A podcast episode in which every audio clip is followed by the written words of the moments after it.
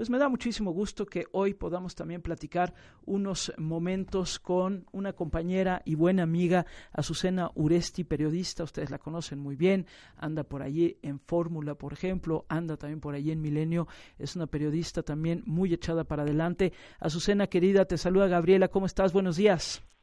Hola, buenos días Gaby, Javier, qué gusto, qué privilegio de verdad estar con ustedes esta mañana. Buenos días. Al contrario, Azucena, qué privilegio también tenerte aquí. Y pues un poco la reflexión, Azucena, llegamos a otro 8 de marzo y también desde el periodismo un poco lo que nos toca decir, lo que nos toca narrar y cómo nos toca hacerlo. Este, Azucena, ¿qué, qué reflexión traes en la cabeza un día como este? Híjole, Gaby, pues eh, como tú sabes, son muchos años, como dices, otro 8 de marzo, otro y vendrán otros y otros y todos distintos y todos con consignas específicas y competiciones particulares hasta que esto no cambie.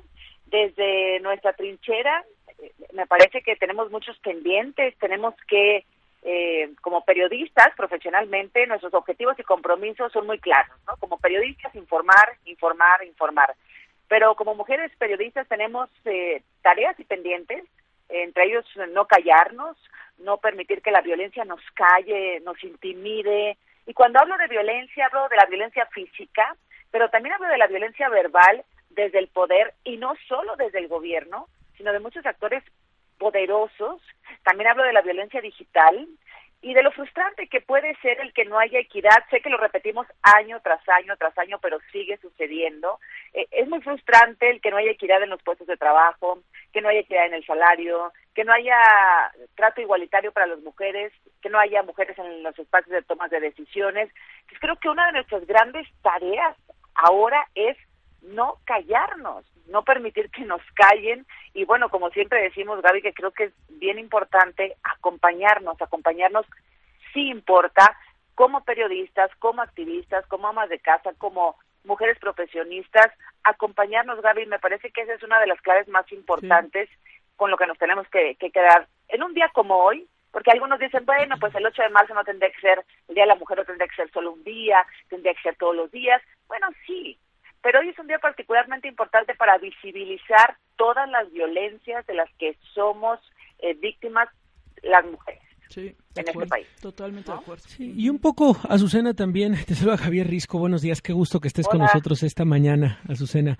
Eh, un poco también lo que lo que comentábamos eh, con el paso de los de los años, de los meses, de los días, esta cifra terrible, trágica de entre 11 y 12 mujeres asesinadas al día, ¿Cómo dar cobertura de esto, a Azucena? ¿Cómo, ¿Cómo que no se vuelva esta costumbre trágica de, de mencionarlo, de repetirlo?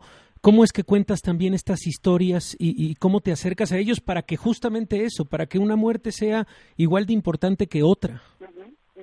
Fíjate, que creo que la palabra clave que has mencionado, quiero saludarte Javier, se llama historias, historias, ¿no?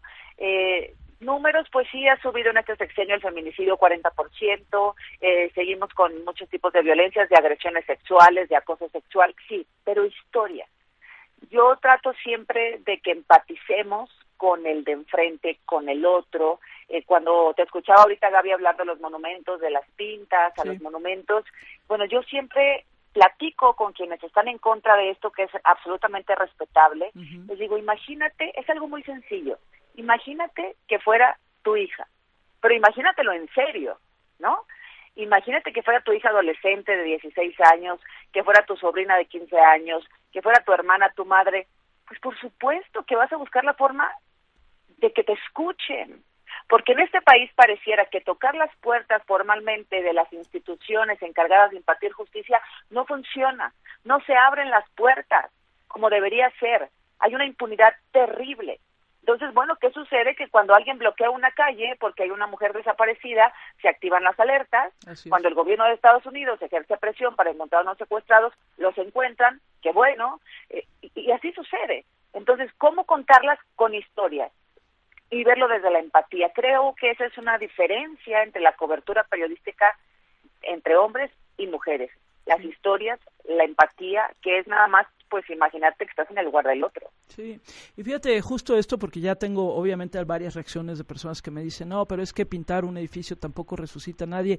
Es que, es que no es un asunto tan causal ni tan lineal.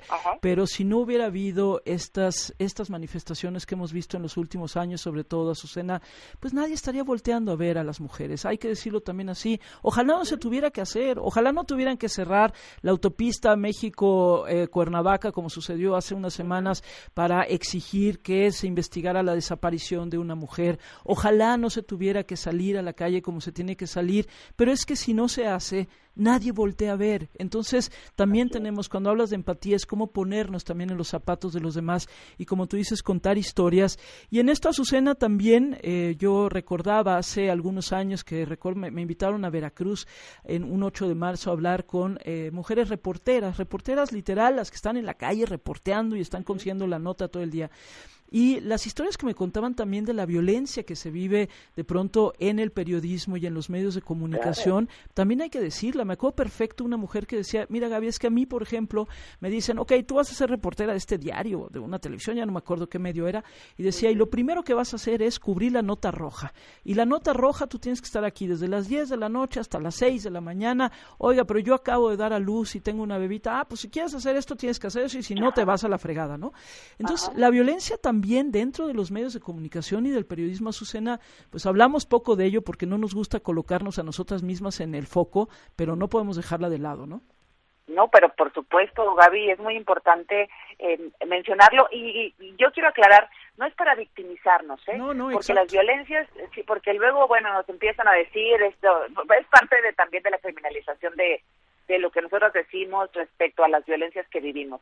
Pero bueno, eh, tenemos que, que, luchar por mantenernos en el debate público, eso no está la discusión, por ser escuchadas, por no ser invisibilizadas, porque otra de las eh, cuestiones violentas eh, en este oficio y en muchas profesiones, eh, Gaby, es que nos invisibilizan, como si no tuvieras opinión, como si tu opinión no pesara, como si lo dice un hombre y tiene validez y lo dice una mujer y entonces no es tan importante. Hay que luchar contra ese miedo, el miedo normal que se siente a veces cuando recibimos agresiones relacionadas con nuestro género, referencias a nuestro cuerpo, eh, agresiones contra nuestra capacidad intelectual, de nuestra sexualidad, de nuestra vida privada. Eh, esto naturalmente podría generarnos temor, inhibirnos o incluso hacernos claudicar. Una reportera que acaba de dar a luz, tú pones ese ejemplo, que acaba de tener un bebé y que la obligan como única posibilidad de realizarse como profesionista a cubrir un turno de 12, 15 o 20 horas, pues probablemente va a claudicar. Claro. ¿No? Sí, claro. Entonces, ahí es donde viene el tema del acompañamiento. Yo he aprendido desde que llegué a esta ciudad que me recibió además pues con mucho cariño y siempre lo agradezco.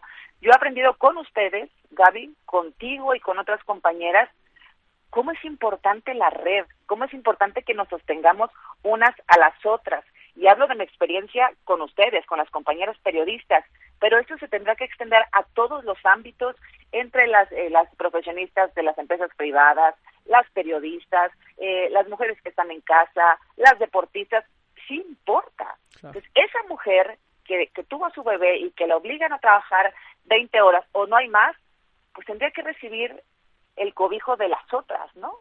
¿Qué hace uno? Sabes que yo te cubro, yo te cambio el horario, así así funciona. No es no es lo correcto, requiere mucho sacrificio, requiere mucha empatía, pero así lo tenemos que hacer funcionar porque ya no hay marcha atrás, no hay manera en que retrocedamos eh, el camino en el que muchas han venido andando, muchas están eh, recorriendo todavía y sigue muchísimo por qué luchar. No podemos desandar el camino, Gaby. Eso es muy importante. De acuerdo contigo, totalmente de acuerdo. Pero bueno. bueno, pues es la voz de Azucena Uresti, la conocen bien también seguramente la siguen como nosotros a través de Milenio, a través de, Radio Fórmula.